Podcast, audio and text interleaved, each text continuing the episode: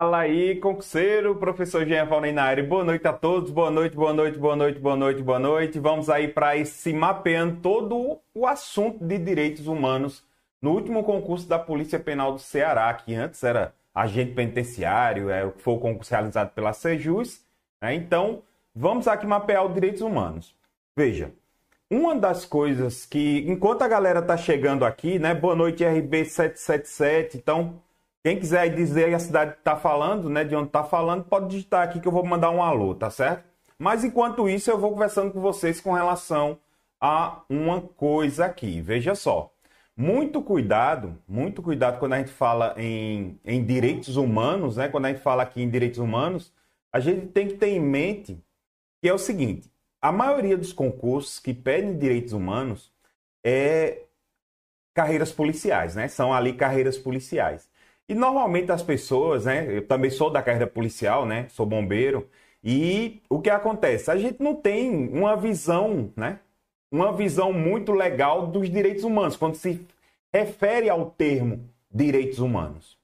Só que assim, essa é uma visão que eu já ultrapassei isso, né? Eu já não tenho mais essa mesma visão que eu tinha quando eu era mais jovem, quando eu ingressei nas Forças Armadas e tudo mais, né? Aquela ideia, ah, direitos humanos é só para bandido, não sei o quê. Veja, a gente tem que ultrapassar isso. A gente tem que a gente estuda para concurso, a gente é, de uma maneira, nós somos inteligentes o suficiente para entender que direitos humanos não é só para bandido. Né? Então entenda que a grande questão que direitos humanos ele termina sendo inerente a qualquer ser humano. Então, quando eu leio a nossa Constituição e ela diz lá que eu sou livre em tempos de paz para entrar e sair do meu país, ela está me garantindo o direito humano. Quando ela me garante o direito à propriedade, ela está me garantindo o direito humano. Então, a gente tem que entender isso. E uma das coisas que as bancas fazem é o seguinte: é tentar mostrar para o aluno de carreiras policiais que os direitos humanos terminam sendo vilão. E como você já tem essa percepção, né, esse preconceito, né, olha, esse preconceito, você acaba errando. Só para você ter ideia, no concurso, se não me falha a memória, de 2018 da banca CESP, ela colocou assim: mesmo que uma pessoa tenha ferido direitos humanos de outra pessoa, ainda, ainda lhe é garantido a proteção dos direitos humanos. Questão verdadeira. Questão verdadeira.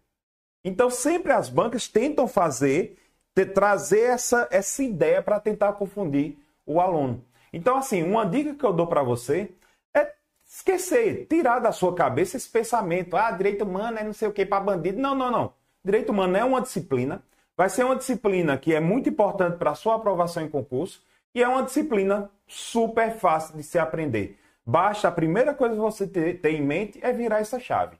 Porque eu, eu, tenho relatos de muitos alunos que chegaram até mim e disseram, professor, eu antes não conseguia acertar questão nenhuma de direitos humanos e agora eu já consigo. E agora eu já consigo.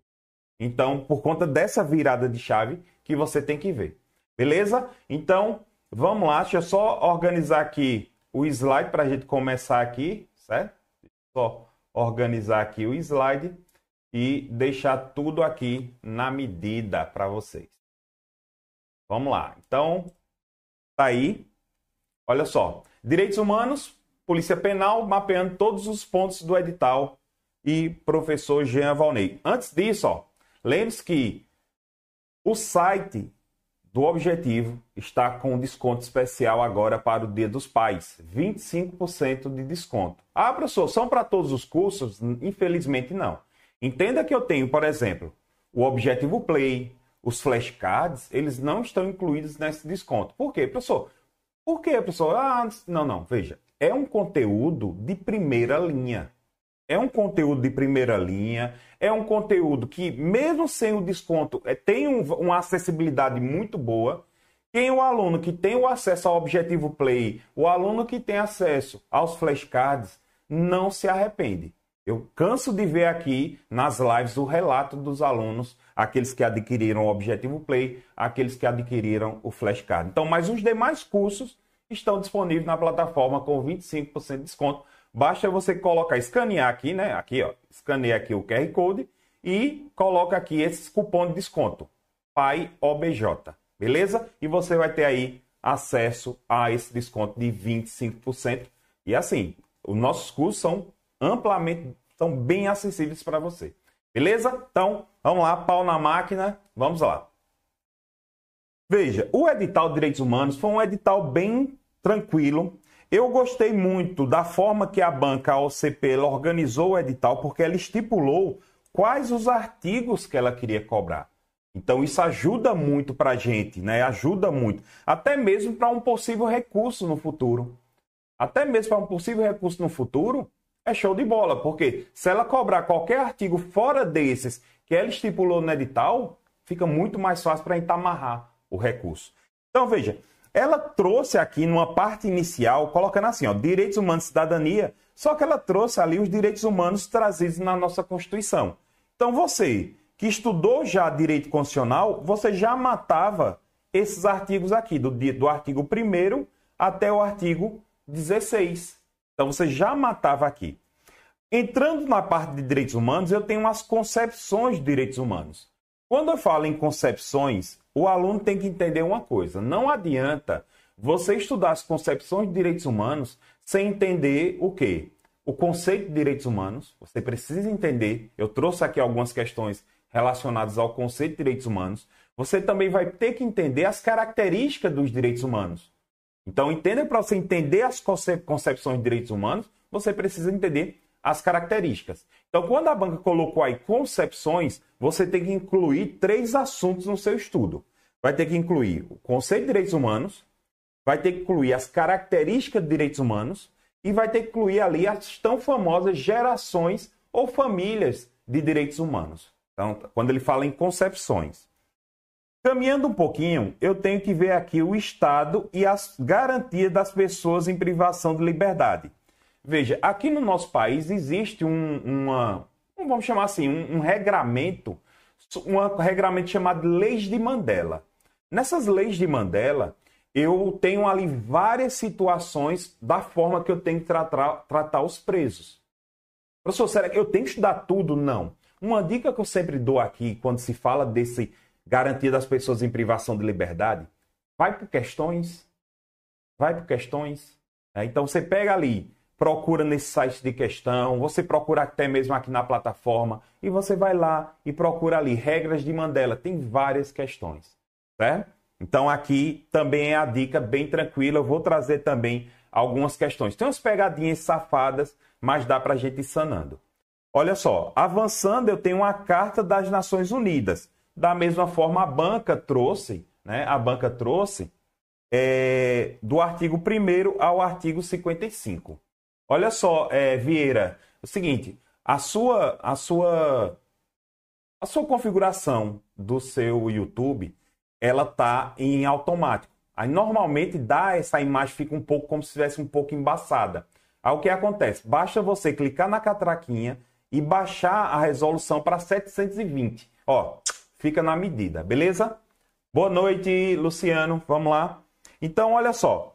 Aí dentro desse contexto aqui, eu tenho do artigo 1 ao 55, aí eu tenho aqui, ó, a Declaração de Direitos Humanos, Universal de Direitos Humanos, que seria ali a DUDE, né? Está tão conhecida DUDE. Né? Só que dentro da DUDE, a banca foi generosa. Ela falou aqui o que é que ela quer, ó. Universalidade, igualdade, não discriminação, direito à vida, liberdade de segurança, direito de ir e vir, proibição da prisão arbitrária, asilo. E tenho aqui a, o último assunto, né, que foi a Convenção para a Prevenção e Repressão do Crime de Genocídio. Conceito de genocídio, veja.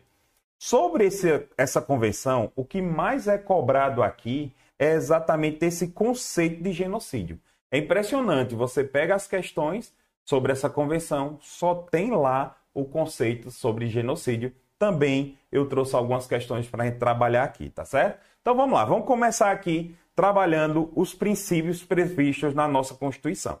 Primeira coisa que o aluno tem que entender que lá no início da nossa Constituição nós temos quatro artigos que são chamados de princípios fundamentais. Os quatro artigos, eu englobo os princípios fundamentais. Só que eu tenho o um artigo primeiro que traz ali os fundamentos da República. Cuidado para não trocar. Teve uma banca que fez uma pegadinha muito interessante. Ela pegou e disse assim: são princípios fundamentais. Veja, quando a banca pergunta os princípios fundamentais, ela está perguntando do artigo 1 até o artigo 4. Agora, quando ela pede fundamentos da República Federativa do Brasil, ela só está pedindo o artigo 1. Entendeu? Então foi uma pegadinha muito interessante. Muito interessante. De boa? Tranquilidade? Então, olha só, vamos lá. Acerca dos princípios fundamentais previstos na Constituição Federal, julgo os itens a seguir. O poder emana do povo. Perfeito. Estado democrático. Será exercido somente por meio dos seus representantes eleitos. Aqui eu tenho uma alternativa errada. Por quê? Porque nós, o povo, vamos chamar assim, nós podemos representar a nossa cidadania através de dois mecanismos. Por isso que a nossa democracia, né, a brasileira, ela é chamada de semidireta. Porque eu posso tanto votar em uma pessoa que vai me representar, Congresso Nacional, prefeito, presidente, governador, mas também eu posso votar de maneira direta, ou seja, exercer minha vontade de maneira direta, através do plebiscito, referendo ou iniciativa popular. É por isso que é chamado de semidireta. Beleza? Olha lá. O Brasil rege nas relações internacionais, artigo 4 artigo 4 pelos princípios da intervenção, errado. É da não intervenção e da negativa de asilo político. Não, não é da negativa de asilo político. Então aqui também já está errado. Vamos lá, são objetivos. Objetivos estão onde? No artigo 3 fundamentais da República Federativa do Brasil: erradicação da pobreza e da marginalização e a redução das desigualdades sociais. Veja, muito cuidado aqui. Quando a banca trouxer assertivas como essa questão aqui, apesar dessa três ela estar tá incompleta, ela está correta. Ela não está dizendo. Se ela tiver assim, são objetivos fundamentais apenas se ela colocasse assim, aí beleza, ficaria errado. Mas não, ela disse: são objetivos a erradicação da pobreza e da marginalização e a redução das desigualdades sociais e regionais. Ficou faltando isso aqui. Mas ela não está correta. Perdão, não está errada. Ela está correta.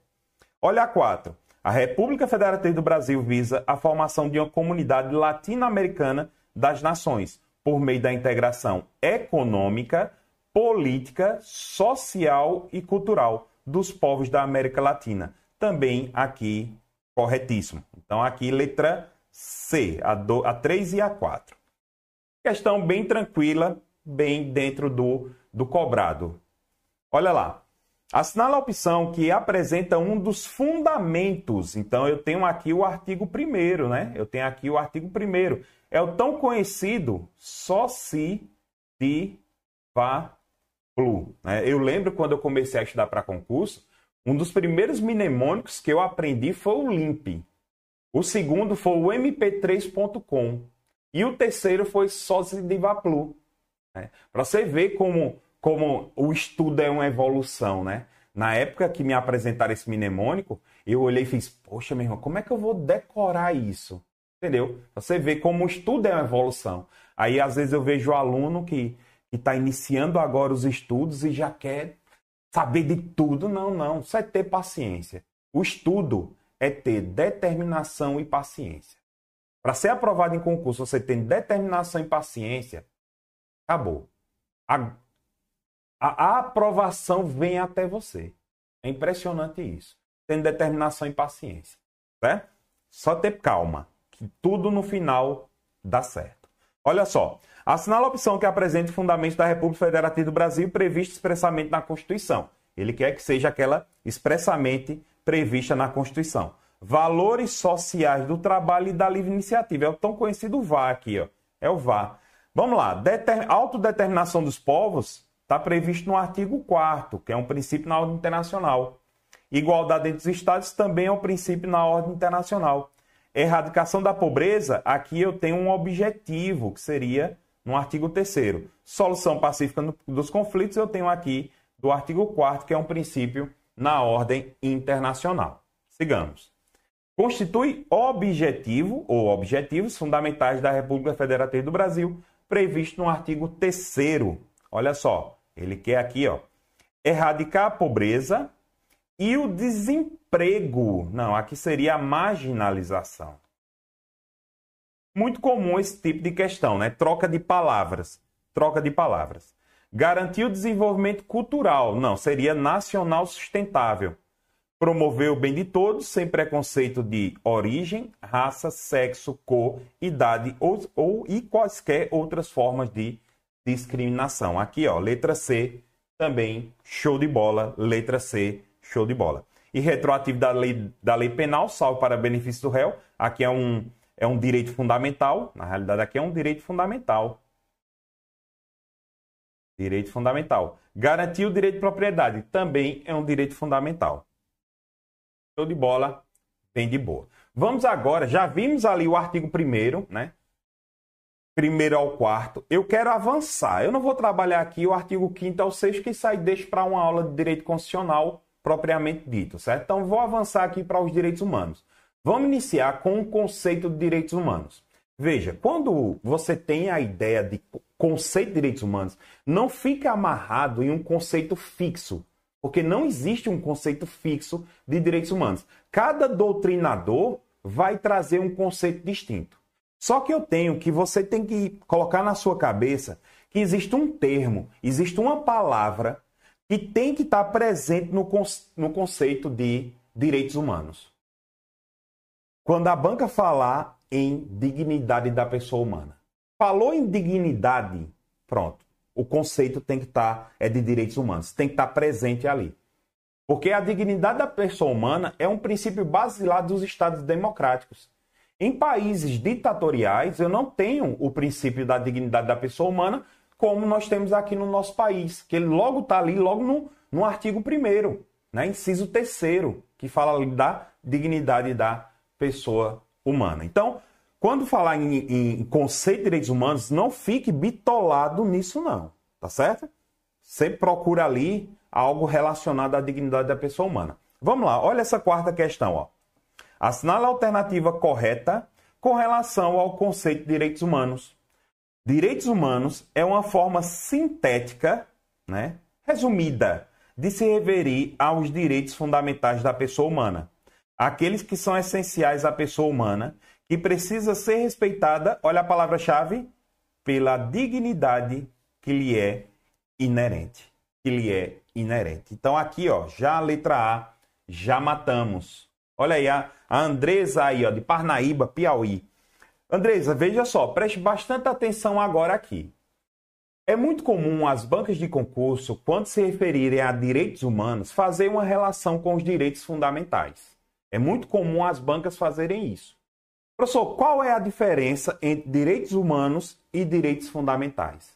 Direitos humanos são aqueles direitos positivados em tratados internacionais. São aqueles direitos humanos positivados na ordem externa de um país.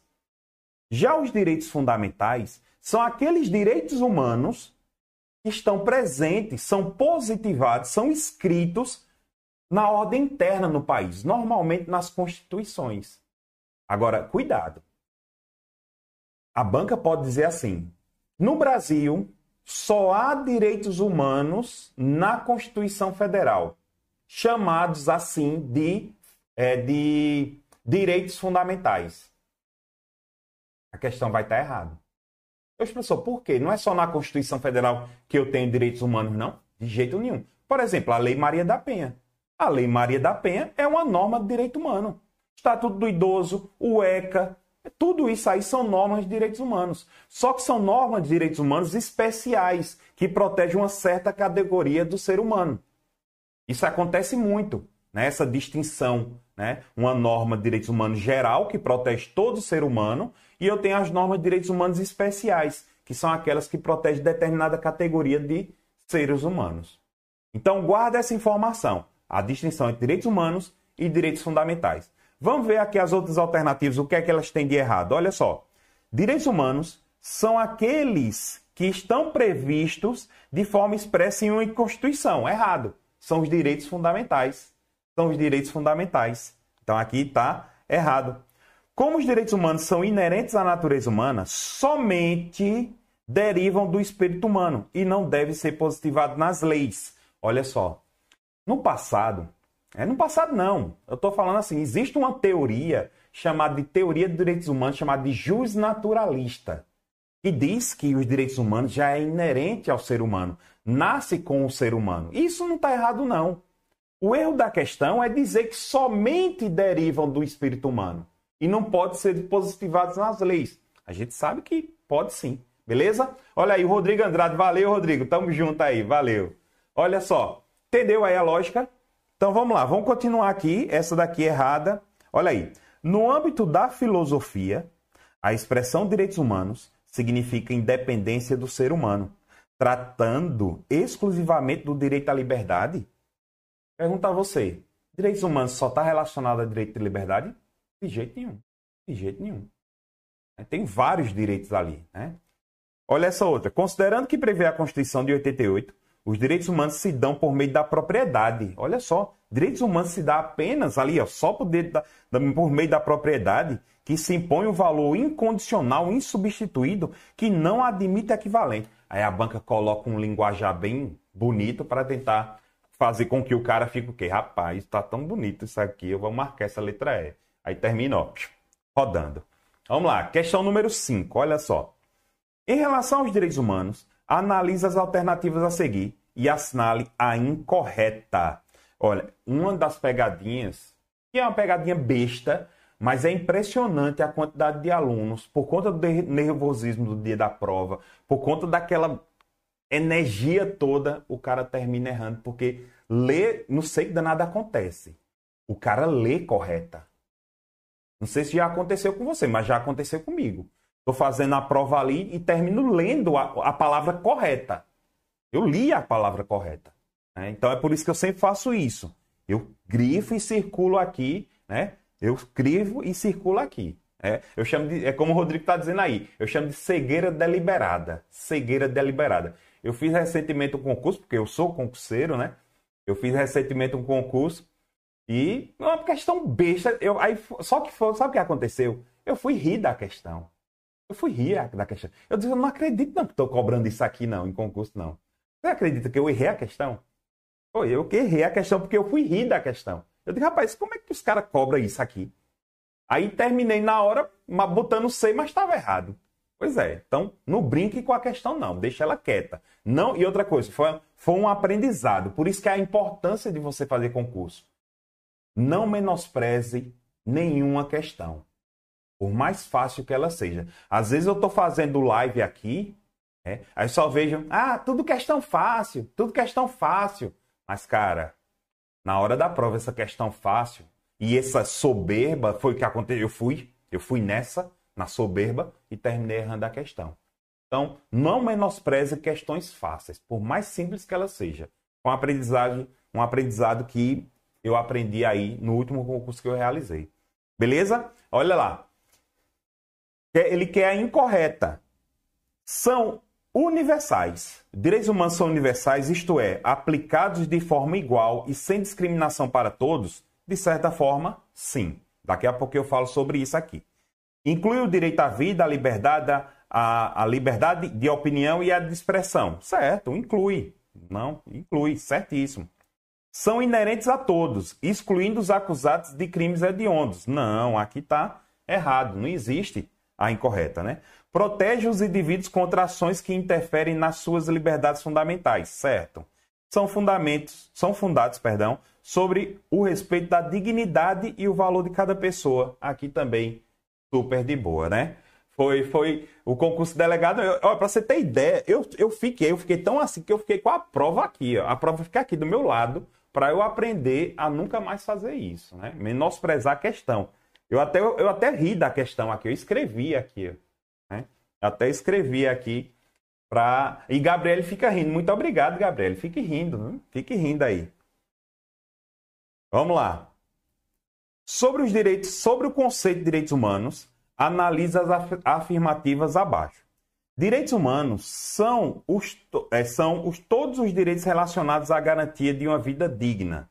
Olha só, Sempre o termo está aí, ó. Sempre o termo está aqui, ó. Digna. A todas as pessoas. Os direitos humanos são direitos que são garantidos à pessoa pelo simples fato de ser humano. Aqui, ó. Show de bola. Aqui, de boa. Direitos humanos é um conjunto de garantias e valores universais que tem como objetivo garantir a dignidade que pode ser definida com um conjunto mínimo de condições para uma vida digna. Aqui também, show de bola. De acordo com a Organização das Nações Unidas, a ONU, os direitos humanos são garantias da proteção das pessoas contra ações ou falta de ações dos governos que possam colocar em risco a dignidade humana. Essa daqui também corretíssima, né? Lembre-se que, que eh, essa garantia que a ONU traz é contra ações ou até mesmo falta de ações. Ou seja, omissão, certo? Omissão. Valeu, Ilânio. Muito obrigado aí. Deixa o like aí. Vamos embora. Para cima, para cima mesmo. Para cima mesmo. Vamos embora. Então, todas aqui estão corretas, né? Letra D, todas estão corretas. Marque a única alternativa que não configure uma característica dos direitos humanos. Bem tranquilinho, bem tranquilinho. Gabriela, eu tô brincando também, viu? Tô brincando, não preciso pedir perdão, não. Tô na resenha também, eu entrei no clima também. Não, mas assim, foi um aprendizado, né? Essa prova que eu fiz, eu fiz é, para dois aprendizados. Uma das coisas que eu sempre falo para os meus alunos é o seguinte: você não precisa ser expert em todas as disciplinas. Não precisa. Para ser aprovado em concurso, viu, Gabriel? Preste bem atenção nisso. Para você ser aprovado em concurso público, você não precisa ser expert em todas, todas as disciplinas. Você não precisa ser o fodão em todas as disciplinas.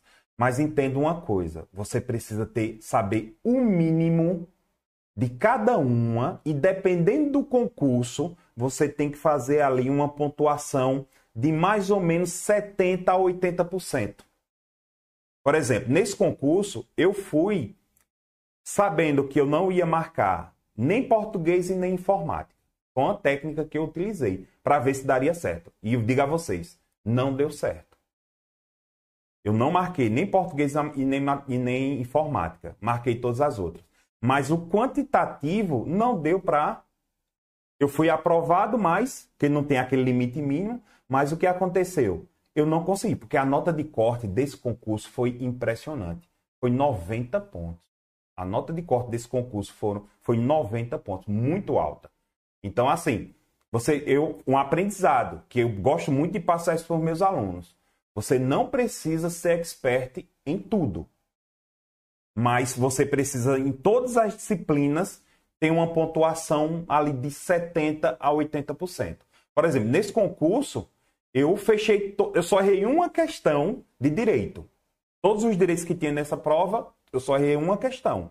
Mas o problema aqui, medicina legal errei, porque é uma disciplina que eu não estudo. Eu, eu é português também não marquei, deixei tudo em branco e informática também. Então no final não deu para entrar. Ainda eu fiz ali 67 pontos. Uma pontuação boa para que só marcou direito. Né? Então, mas assim, eu digo a você, não menospreze nenhuma disciplina. Eu vejo muito aluno, ah, professor, eu vou deixar matemática em branco. Não deixe não, que vai ser essa danada que vai reprovar você. Ah, professor, vou deixar isso em branco. Não deixe não, que vai ser a disciplina que vai reprovar por você. Veja, escuta o tio.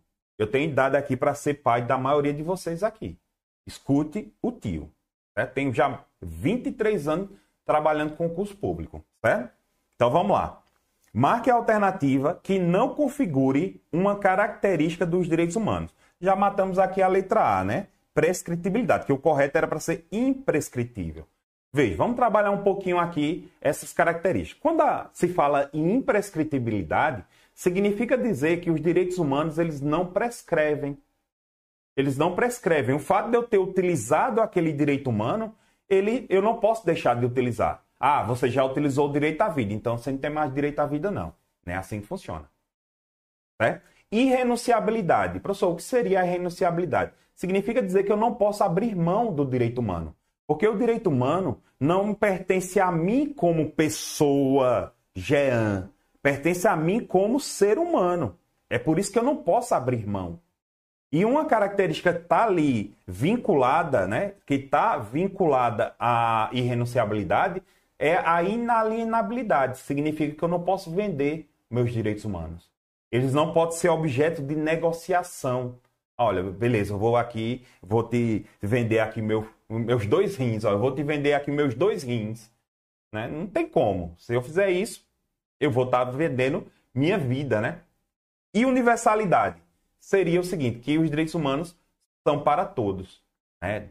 Só que eu quero que você tome cuidado. Em um concurso mais rebuscado, né, um concurso como Banca CESP, né, que ela de repente ela gosta de direitos humanos, ela gosta de cobrar um golinho a mais, ela sempre cobra um pouquinho a mais, ela de repente pode cobrar as vertentes da universalidade. Veja, quando eu falo em universalidade, surgiu duas correntes. Surgiu a corrente universalista e surgiu uma corrente chamada de corrente relativista. Muito cuidado, meu aluno. Veja, eu não estou falando aqui da característica da relatividade, não. Eu não estou me referindo da característica da relatividade. É o seguinte, eu tenho a universalidade, onde dentro dela eu tenho duas correntes de pensamento corrente universalista e a corrente relativista. Ficou claro? Veja, a corrente universalista, a corrente universalista significa dizer que os direitos humanos são para todos os seres humanos, são para todos os direitos humanos.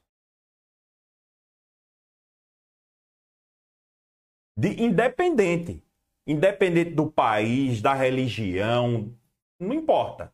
Já a corrente relativista, eles dizem o seguinte, só, seguinte, beleza, direitos humanos tem que ser para todo mundo. Show de bola. Mas tem um detalhe.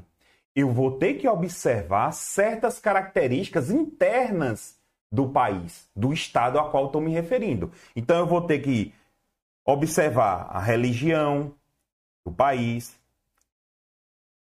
vou ter que observar a cultura do país, vou ter que observar a história do país. Por exemplo, qual é a grande sacada aqui? Quando eu me refiro a, por exemplo, países do Oriente Médio, ali onde as mulheres usam aquelas burcas, né? Tudo fechado, o cara não vê nada, pronto. Naquele país, por conta da religião, entre aspas, isso é permitido. Por conta da cultura, da religião, da história. Mas vamos imaginar que eu implantasse isso aqui no Brasil. Certamente ia ferir os direitos humanos. Entendeu? Então, por isso que para essa corrente relativista, eu tenho que observar as características do país, a religião do país, a cultura do país. Entendeu? É uma corrente que hoje ela tem um nome bastante referente, assim, bem relevante. Inclusive é a corrente que, como eu falei antes, a banca CESP adota que é a corrente relativista. Tranquilidade? Vamos lá. Conceito filosófico central nos quais se funda todos os direitos humanos e segundo o qual os seres humanos, pelo simples fato de serem seres humanos, são dotados de um valor intrínseco, sem preço, sendo sujeitos de sua própria vida. A afirmação se refere ao conceito de, olha só, bem tranquilinho aqui, dignidade. Questão bem de boa, questão bem tranquila. Olha essa nove aqui, ó. A característica que consiste no reconhecimento de que todos os direitos humanos possuem a mesma proteção jurídica, uma vez que são essenciais para uma vida digna, corresponde a. Veja, muita gente chegaria e marcaria aqui essa letra B. Muita gente marcaria essa letra B. Mas a resposta correta dessa questão não é letra B, e sim letra A. Ah, professor, por quê? Veja. Deixa eu marcar aqui a palavra-chave que mata a questão. Ó. Possuem a mesma proteção jurídica. Os direitos humanos possuem a mesma proteção jurídica. O que é que está dizendo isso? O que é que a questão está dizendo? Os direitos humanos são iguais entre eles. É como se a questão estivesse dizendo que não existe hierarquia entre direitos humanos. E isso se dá por quê? Porque eles são indivisíveis. É como se fosse um único direito humano. Então, quando eu falo em direito à liberdade e direito à vida, eu estou me referindo a um direito humano. É como se fosse um único direito humano. Veja que a característica da universalidade está relacionada aos direitos humanos para com a pessoa e não entre eles. Por exemplo, outra característica que se relaciona entre os direitos humanos é a interdisciplinaridade. Significa dizer que os direitos humanos eles são conectados entre si. Um decorre do outro em muitas vezes. Por exemplo, a inalienabilidade, ele é muito ligado à renunciabilidade. São dois direitos humanos, né, perdão, duas características são ali, ó, bem entrelaçadas. Fechou? Vamos lá? Então, pegadinha, assim, numa prova, eu acho que 98 a 99% marcaria a letra B nessa questão 9 aqui.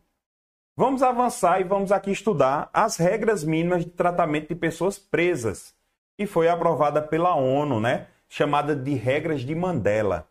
Olha lá. A utilização do preso em serviços, em consequência de medidas disciplinares, deve ser incentivada como medida socioeducativa. Primeiro,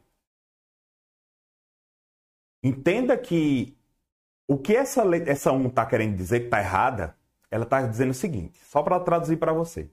Olha, toda vez que um preso cometeu uma infração disciplinar dentro do presídio, pode botar ele para trabalhar para compensar essa indisciplina dele. Não. Veja que mesmo entenda uma coisa, mesmo que um preso ele cometa um ato de indisciplina dentro da prisão, ele vai precisar de um julgamento. É, ele precisa de um julgamento. É um julgamento administrativo, mas não deixa de ser um tipo de julgamento. Vai ser garantido contraditório, ampla defesa e tudo mais. Agora, se essa infração administrativa também foi considerada um crime, aí ele vai responder pelo pelo, pelo crime lá, né? Pelo crime que ele cometeu dentro do presídio. Mas eu não posso utilizar como medida socioeducativa, né? Como medida de punição, o fato dele trabalhar, botar ele para trabalhar para puni-lo. Lembre-se que aqui no nosso país e na maioria dos países, o preso trabalha se ele quiser. Ele trabalha ali para ter um, a detração da pena, ou seja, uma redução da pena. Então aqui está errado. O fim e a justificação de uma pena de prisão ou de qualquer medida privativa de liberdade, em última instância, é punir o preso. Não, não é punir o preso. Não é em última instância punir o preso. Aqui, em última instância, nada mais é do que proteger a sociedade contra o crime. Essa é a justificação, é o fim, né? É o fim da prisão, né? Por que da prisão? Contra o crime. Então aqui, errado. É obrigatória a educação de analfabetos e presos jovens. Isso aí aqui, bem de boa, bem tranquilo. Então a letra D. Valeu, Ilânio, muito obrigado aí pelo carinho. Vamos embora. Olha aí, mais uma questão sobre as regras mínimas de tratamento do preso. Ó. Em circunstâncias excepcionais, quando o preso necessitar afastar-se do estabelecimento penitenciário para fins autorizados, ele poderá usar suas próprias roupas, desde que chamem a atenção sobre si. Puta, até, que danada é isso? A fim de facilitar eventual identificação por autoridade se houver necessidade. Vê, isso aqui não tem nem previsão. Isso aqui não existe nem essa previsão aí. Né? O que existe é essa dois, ó.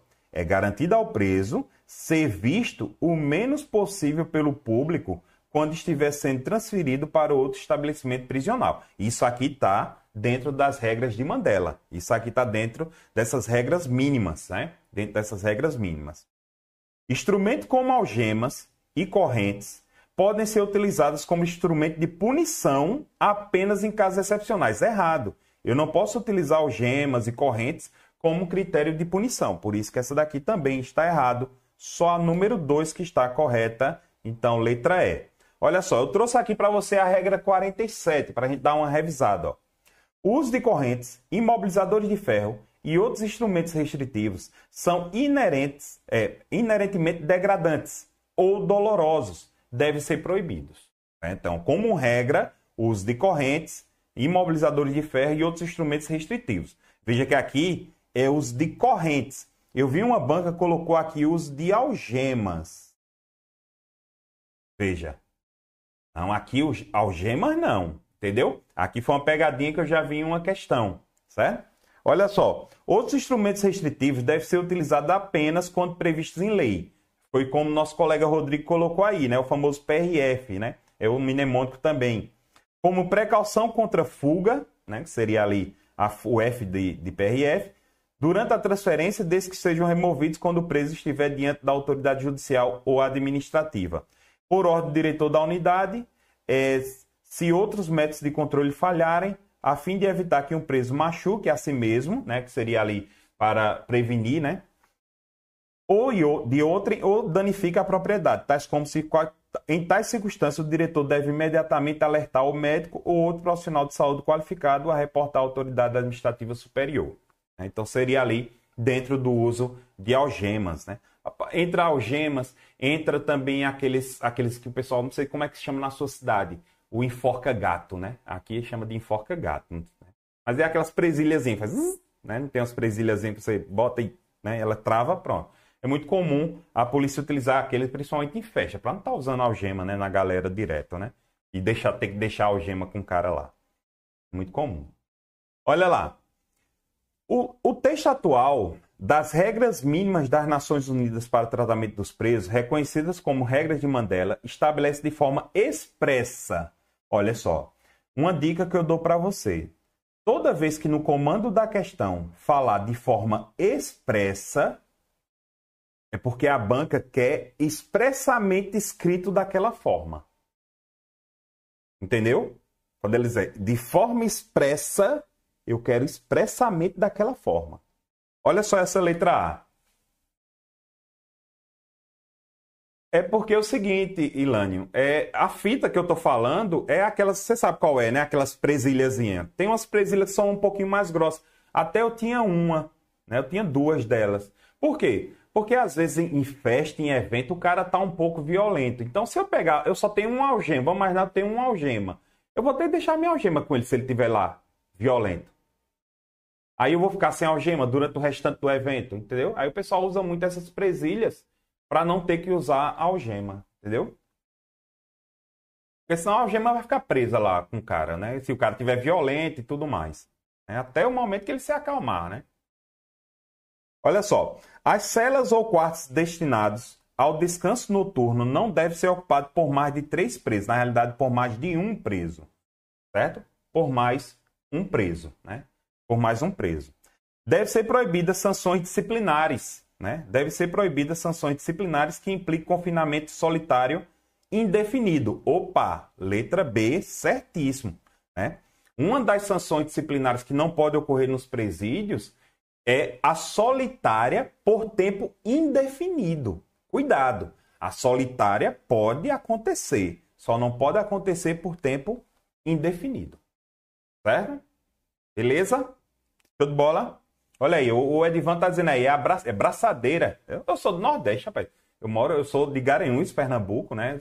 E só que a braçadeira seria aquele que o pessoal, para mim assim, né? A braçadeira, o cara coloca, não sei se você sabe, umas que é que você usa com a chave de fenda para ficar apertando. Normalmente o pessoal coloca em botijão de gás. A gente chama aqui, aqui mesmo, assim, na minha região, a gente chama de abraçadeira aquilo, né? Mas tá valendo, tá valendo. Vamos embora. Olha só. Então, sacou aqui de boa. Então, a solitária é permitida, só que não pode é por tempo indefinido. Todo preso tem o direito à redução de sua pena quando apresentasse bom comportamento. Olha só. Veja. Uma pegadinha comum nas bancas de concurso é a banca pegar uma norma que você conhece e dizer que pertence a outra. Lembra que eu falei no início dessa questão que você tem que analisar de forma expressa.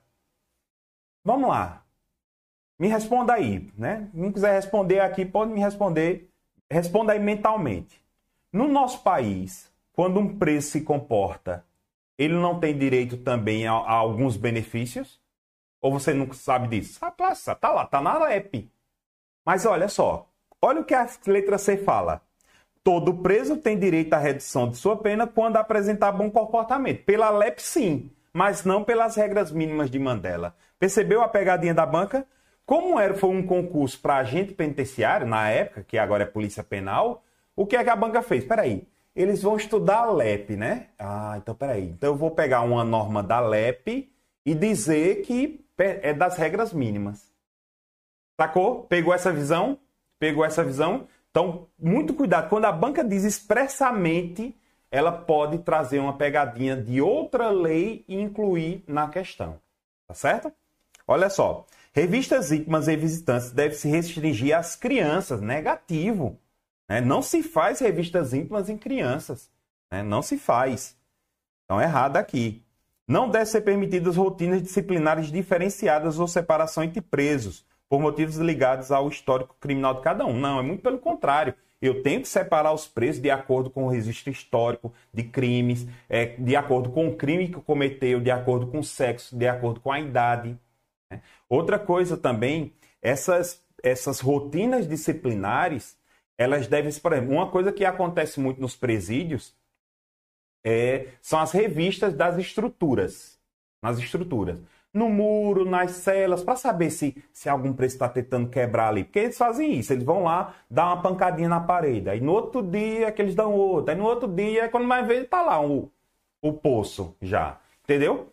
Então, sempre eles fazem essas rondas e de acordo com as normas que regem os presídios, essas rondas devem ser em horários distintos, para que os presos não fiquem. Pô, meu amigo, bota na tua cabeça. O cara passa o dia todinho ali sem fazer nada. Meu irmão, o cara só fica pensando em fugir ou em fazer o mal. Pronto. Então o cara já fica aqui. Meu irmão, como é que eu ia fugir? Ah, eu tô percebendo que toda quatro, quatro horas passa o agente penitenciário aqui para fazer a revista na cela. Claro, é por isso que eu vou ter que mudar ali sempre a minha rotina, né? Sempre eu vou ter que mudar as rotinas, né? Isso. Beleza, é isso mesmo, Igor. Show de bola. Valeu mesmo aí pela participação. Vamos lá. Olha só, eu trouxe aqui a regra 43, ó.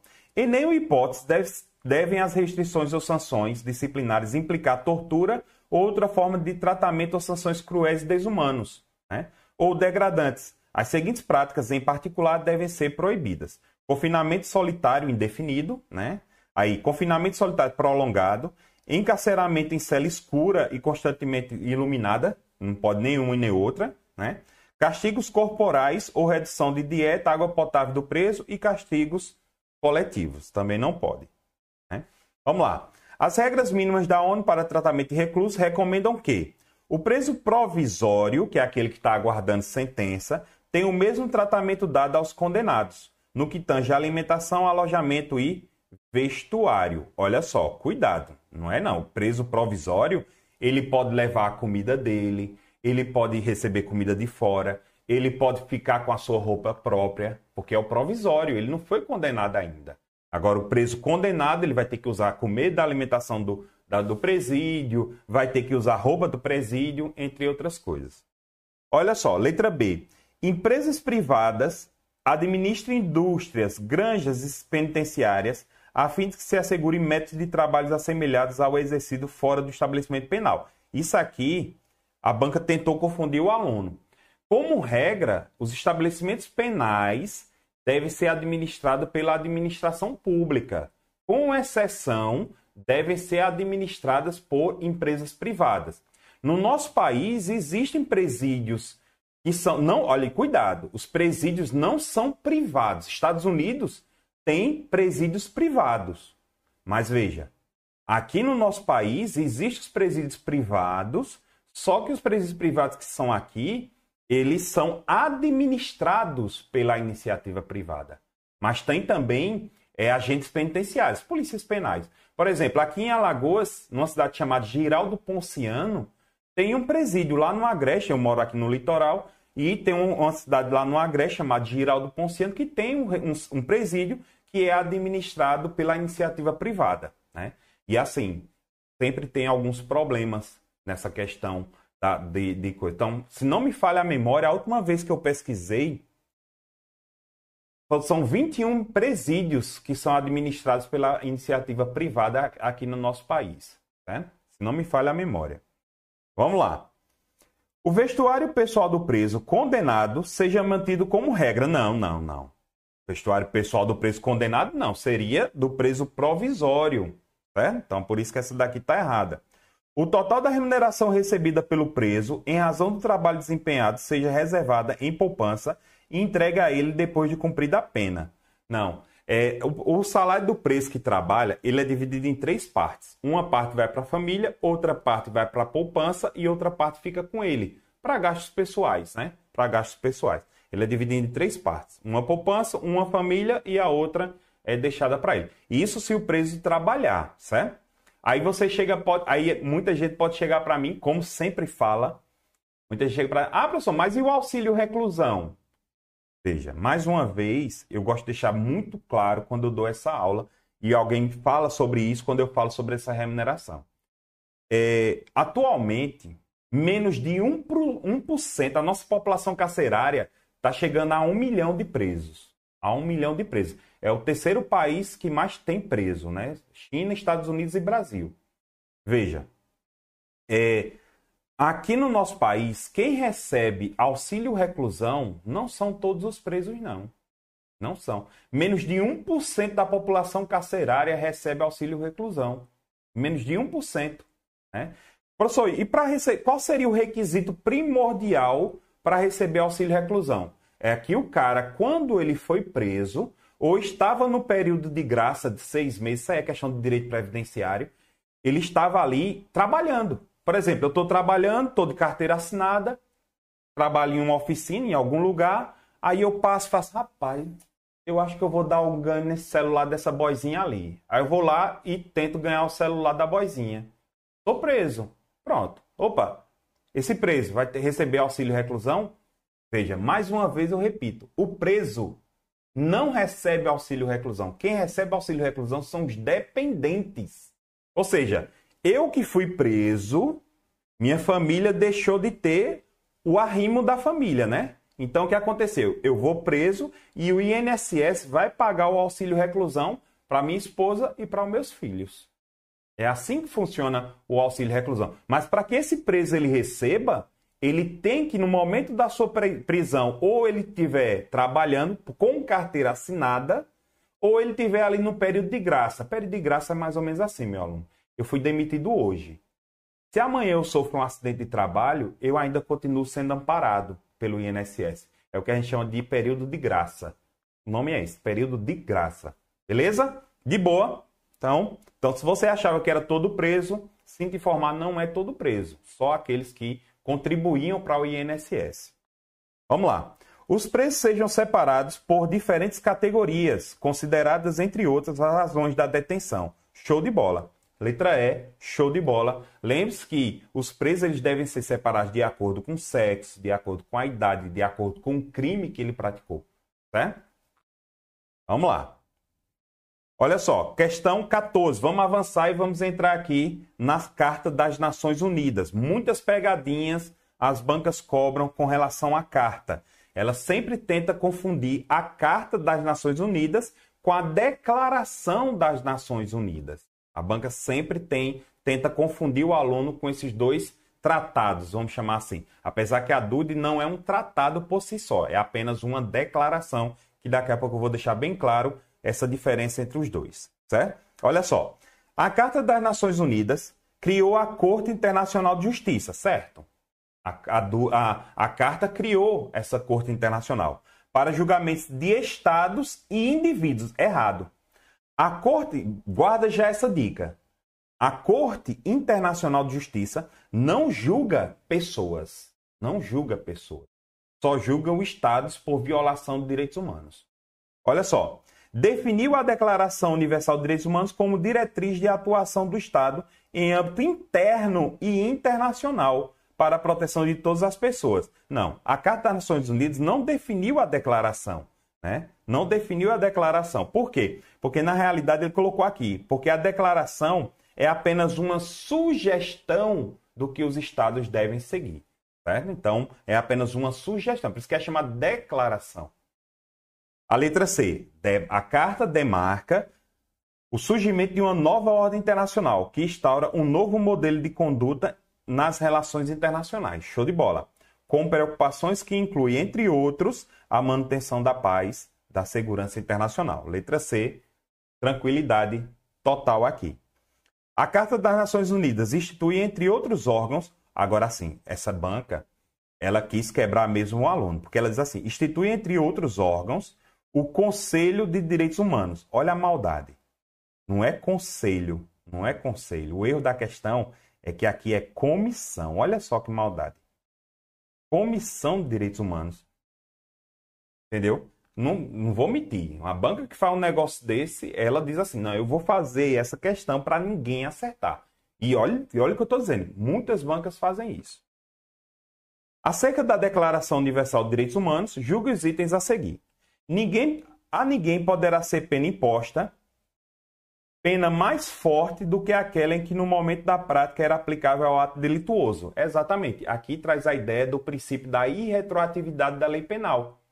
É, então eu não posso impor uma pena mais forte, uma pena mais grave né, do que aquela que foi que existia na época do delito. Então aqui errado.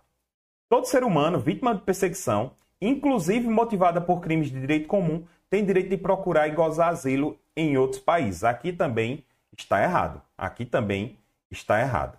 Certo? Aqui, no caso. Opa, aqui aqui está certo. A ninguém. A, a um, perdão, a um. A ninguém poderá ser imposto pena mais forte do que aquela que no momento da prática era aplicável ao delitoso. Aqui está certo. Estou ficando doido. Aqui está errado. Olha só. Veja que quando eu falo em direito comum, seria perseguição de direito comum. Professor, o que seria perseguição de direito comum? Veja, eu tenho dois crimes e são possíveis asilo político. São os crimes políticos ou de opinião. Crime comum são todos os crimes, com exceção dos crimes políticos. Então, por exemplo, eu sou argentino. Aí lá na Argentina eu pratiquei um monte de homicídio. Aí eu fui para o Brasil e digo: Brasil, me dê asilo político porque lá na, na Argentina estão me perseguindo. Aí, aí, o Brasil vai dizer: Oxe, meu irmão, mas estão me perseguindo por quê? Ah, não, porque eu pratiquei só uns homicídiozinhos lá. Claro que o Brasil não vai me dar asilo. Entendeu? Porque eu estou sendo perseguido de maneira legítima, porque eu pratiquei crimes comuns. Agora, se eu chegasse aqui no Brasil, olha, eu sou contra o presidente da Argentina, eu estou fazendo uma oposição muito forte a ele e lá eles estão me perseguindo. Então eu preciso de asilo político. Aí sim. Entendeu a diferença? Aí, o poder público tem prioridade no direito da escolha do gênero de instrução que será ministrada aos seus filhos. Não é o poder público maldade aqui. É a família que tem que escolher essa, sobre o gênero da instrução, certo? O gênero da instrução. Então aqui só a um que está correta. Galerinha, quem não deu like, já aproveita e já dá esse like aí, ajuda o professor aqui, certo? Na live.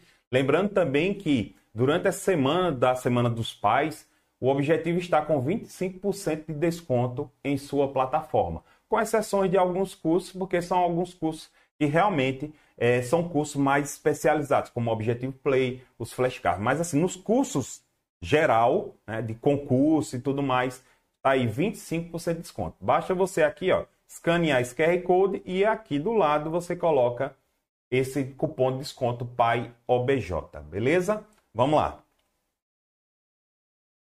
Questão 16, ó. A resolução número 217 da Terceira Assembleia da ONU, de 10 de dezembro de 1948, que seria a Declaração Universal de Direitos Humanos, é incorreto afirmar.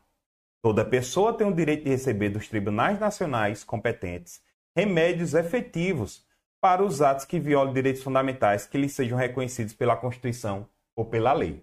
Aqui, show de bola. Lembre-se que ele está pedindo a incorreta. Todo ser humano tem direito à instrução, certo? A instrução será gratuita, pelo menos nos graus elementares e fundamentais. É, de certa forma, seria obrigatória e gratuita, né? Seria obrigatória, né? A instrução técnico profissional será obrigatória. Opa! Não, a instrução técnico profissional não será obrigatória, mas será acessível a todo, bem como a instrução superior, que vai estar baseada no gênero. Então, aqui, como ele estava pedindo a incorreta, letra B de bola. Todos são iguais perante a lei em tem direito sem qualquer distinção igual proteção da lei. todos têm o direito à igual proteção sob qualquer discriminação que viola a presente declaração contra qualquer incitamento a tal discriminação. Você está vendo aí que questões da DUD são questões bem tranquilas, né? Basta você ficar focado ali nas palavras-chave. Olha aí, todo ser humano tem o direito em plena igualdade a uma justa e pública audiência por parte de um tribunal independente e imparcial para decidir seus direitos e deveres ou fundamentos de qualquer acusação criminal contra ele. Aí você diz, oh, professor, eu acho muito parecido a linguagem da DUD, a, linguagem do Pacto de São José da Costa Rica com a nossa Constituição. Veja, a nossa Constituição, quando ela foi escrita, aquela parte inicial ali, os direitos fundamentais, os direitos e garantias fundamentais, eles tomaram como base tanto a Declaração Universal de Direitos Humanos, também como a Pacto de São José da Costa Rica. Por isso que muita coisa tem relação ali, né? Muita coisa. Questão 17. Na conformidade com a resolução número 217 da Terceira Assembleia Geral da ONU, é incorreto afirmar. A vontade do povo será a base da autoridade do governo. Certo? Democracia. Tem aqui, de boa, democracia. Essa vontade será expressa em eleições periódicas e legítimas. Certo? Tudo bem. Do mesmo jeito que aqui no nosso país. Ó. Por sufrágio universal, certo? Por voto secreto, sim. E obrigatório. Opa, não. A DUD não fala voto obrigatório. É a mesma coisa.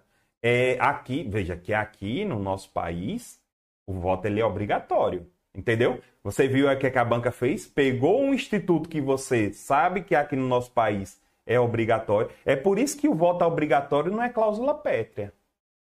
É, então, pode acontecer que um dia o voto seja facultativo, né? Então, vamos lá. Então, por isso, pronto, já matamos. Ele quer incorreta, né? Então, já matamos aqui a letra A. Vamos ver aqui, rapidão, ó. Todo ser humano acusado de um ato delituoso tem o direito de ser presumido inocente, certo? Até que sua culpabilidade tenha sido provada de acordo com a lei. Tudo bem. Em julgamento público, no qual lhe tenha sido assegurado todas as garantias necessárias à sua defesa. Tranquilidade total. Ninguém será sujeito a interferência em sua vida privada, na sua família ou no seu lar, ok. Ou, de, ou na sua correspondência, nenhum ataque à sua honra ou reputação. Todo ser humano tem o direito à proteção da livre, perdão, da proteção da lei contra tais interferências ou ataques. Aqui seria a proteção da intimidade, entendeu? Aqui se fala da proteção da intimidade. Os homens e mulheres de maior idade, sem qualquer eh, restrição de raça, nacionalidade ou religião, têm o direito de contrair matrimônio e fundar-se e fundar uma família. Gozam de iguais direitos e relações ao casamento, por duração e dissolução. Show de bola aqui. Todo ser humano, sem qualquer distinção, tem o direito a igual remuneração por igual trabalho. Tudo correto aqui, tudo certinho. Questão 18. Pela Declaração Universal de Direitos Humanos, foi reconhecida a dignidade inerente a todos os membros de uma família humana e seus direitos iguais e inalienáveis sendo esses elementos fundamento da liberdade, na justiça e na paz no mundo.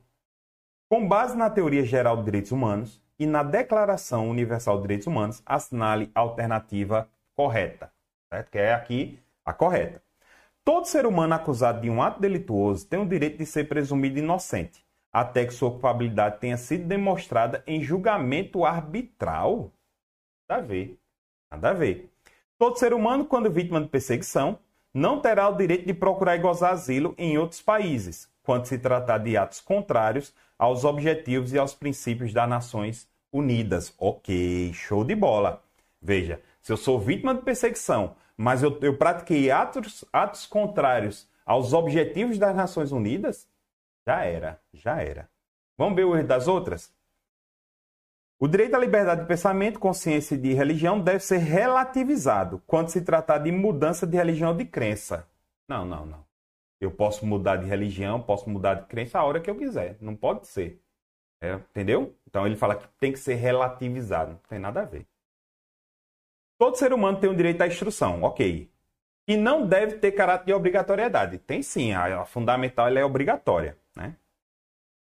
Todo ser humano tem o direito a uma nacionalidade, certo? o qual irá acompanhar o indivíduo até sua morte, uma vez que lhe é vedada a mudança de nacionalidade. De jeito nenhum, nós sabemos que a nacionalidade eu posso mudar dela, seria ali a nacionalidade secundária, pelo período, pelo o processo né, de naturalização. Questão 19. Com relação à Declaração Universal de Direitos Humanos, assinale a alternativa correta. Todo ser humano, vítima de perseguição por crime de direito comum, tem o direito de procurar e gozar asilo em outros países. Olha só. Perseguição de crime comum, eu posso ter direito de gozar asilo? De jeito nenhum. Professor, uma coisa que eu estou percebendo aqui, que eu acredito que você já percebeu. Você percebeu que a DUD, independente, aqui são várias, vários concursos. Né? Você viu que praticamente todos os concursos a banca sempre pergunta a mesma coisa com relação à DUD. Então sempre é. Eu acho que, por isso que eu digo, direitos humanos é a disciplina mais tranquila do seu edital. Basta você prestar atenção nessas, nessas pequenas pegadinhas que a banca insiste em fazer. Só que o aluno que está sempre ali batendo as questões já pega e sai no olho, certo? Olha só. Olha, agora, essa daqui, a letra B, ela foi uma pegadinha bem maldosa, bem maldosa mesmo. Preste atenção aqui, ó. A Declaração Universal de Direitos Humanos é um dos mais importantes tratados. Veja, essa daqui está errada. Por quê? Porque a DUD não é um tratado. Eu sou sério, sério. A DUD não é um tratado. A DUD é apenas uma recomendação. Sou, e qual seria a, a diferença entre declaração e tratado? Declaração é apenas uma recomendação. Ou seja, ela não vincula os países não é de cunho obrigatório de cumprimento com relação aos países. Já o tratado não. A partir do momento que eu assino aquele tratado, eu sou obrigado a cumpri-lo.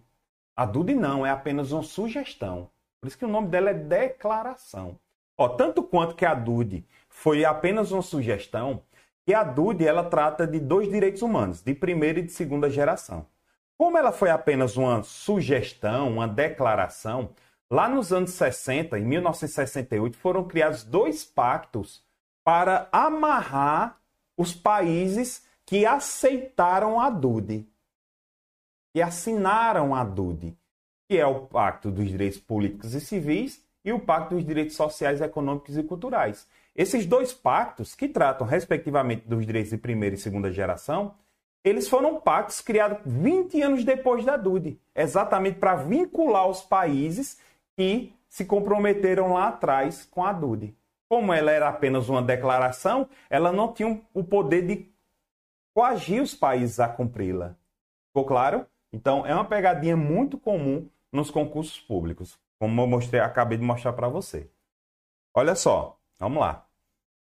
Toda pessoa tem o direito à educação, devendo ser gratuita, pelo menos correspondendo ao ensino elementar, fundamental e profissional. Tá vendo? Sempre a mesma Pergunta, batendo sempre a mesma coisa. Ninguém pode ser arbitrariamente detido, salvo quando a segurança nacional exigir. Né? Tá vendo que sempre é a mesma pegada. Sobrou aqui para a gente letra E. Todo indivíduo tem o direito à liberdade de opinião e de expressão, o que implica no direito de não ser inquietado pelas suas opiniões e de procurar e receber e difundir, sem considerar as fronteiras, informações e ideias por qualquer meio de expressão. Então aqui, super tranquilo. 20. A Declaração Universal dos Direitos Humanos ó, prevê a possibilidade de suspensão de direitos em situações excepcionais. Olha só, outra pegadinha.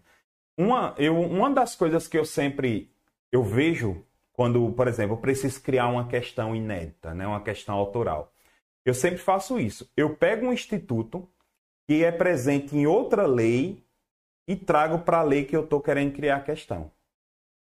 Por exemplo, essa possibilidade de suspensão de direitos não é prevista na DUD. Ela é prevista em outros tratados, principalmente no Pacto de São José da Costa Rica. O Pacto de São José da Costa Rica traz esse direito, essa possibilidade de suspender alguns direitos humanos em situações excepcionais, por exemplo, no caso de ameaça de guerra. Entendeu? Então, a, as bancas sempre gostam de fazer essas, essas trazer conceitos, trazer institutos previstos em outras leis para tentar confundir o aluno, tá certo? Olha lá. Prevê a proteção contra a tortura, mas excepciona dessa proteção os criminosos de guerra. Nada a ver, né? Nada a ver. Aqui nada a ver. Estabelece que para a vítima de perseguição o direito de pedir refúgio, independente do motivo da perseguição, não. Crime comum, eu não posso pedir refúgio, né? Prevê direitos sociais. Olha só, a DUD prevê direitos sociais? Sim. Neles inclui, dentre outros, os direitos ao trabalho, remuneração justa e afiliação a sindicatos. Aqui, ó. Show de bola, show de bola.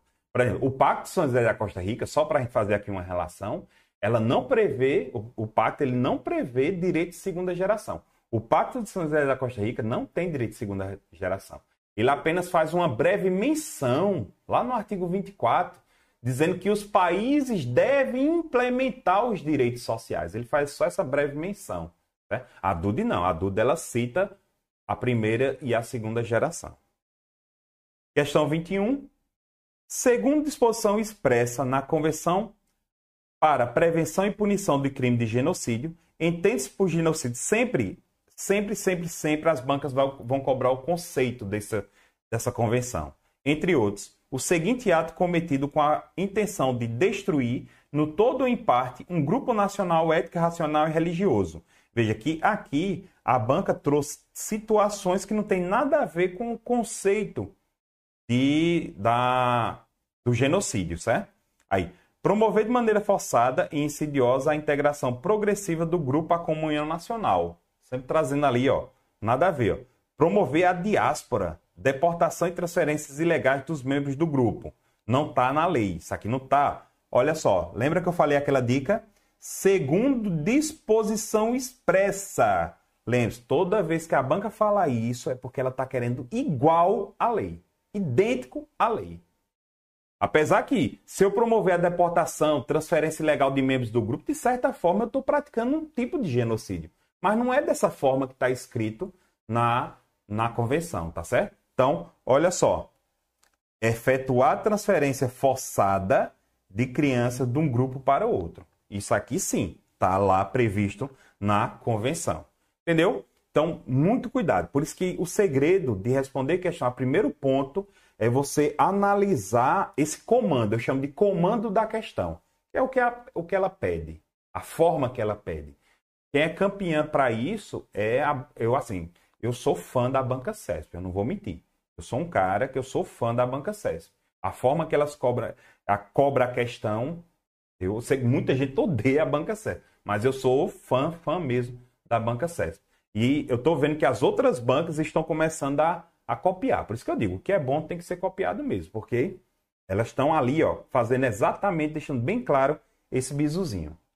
E nossa última questão, olha só, mais uma questão sobre a Convenção de Prevenção e Repressão do Crime de Genocídio.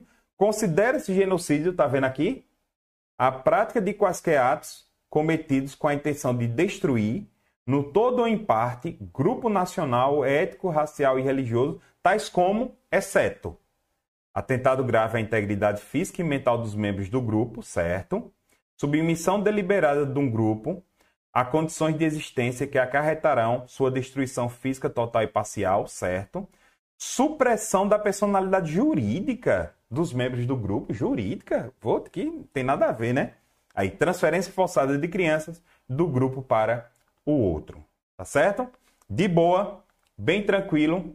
Então, espero que você tenha aí. A gente bateu todo o edital, né? Foi todo o edital aqui, a gente conseguiu aqui bater do, da PP, né? O último concurso aí da PP. Né? Então, lembre-se que o governador já anunciou aí, ele disse que vai lançar o primeiro concurso que ele vai lançar, vai ser o da Polícia Civil. Então, fique ligado que depois da Polícia Civil vai ter uma grande chance aí de sair a Polícia Penal, certo? Então, comece, comece a dar ontem, certo? Valeu, Gabriel. Obrigado aí. Qualquer coisa, toma as ordens aí. Coloca aqui, ó. Qualquer coisa, só me adicionar aqui no Instagram, prof. Jean Valnei, certo? Ó, Jean, W-A-N-L-Y, certo? Me adicionar aqui no Instagram, que eu sempre, sempre, sempre. Eu demoro um pouquinho ali a responder a galera, né? Mas eu sempre estou respondendo, né? Mandar ali um directzão, tem um link pro meu WhatsApp, pode ficar à vontade de mandar também mensagem pro meu WhatsApp. Demora ali um pouquinho, porque eu tenho que responder na sequência, certo? mas eu estou ali sempre à disposição, tirando as dúvidas com relação ao concurso, com relação. Uma coisa também que eu gosto muito, que eu estou precisando muito, é sobre direito no concurso, né? Você quer recorrer e tudo mais. Edital, né? Tá com dúvida no edital, pode me chamar aí que eu estarei à disposição. Tá joia? Então, a todos vocês, minha continência e respeito, né? Bons estudos. Tamo junto. Até a próxima. Valeu, galerinha.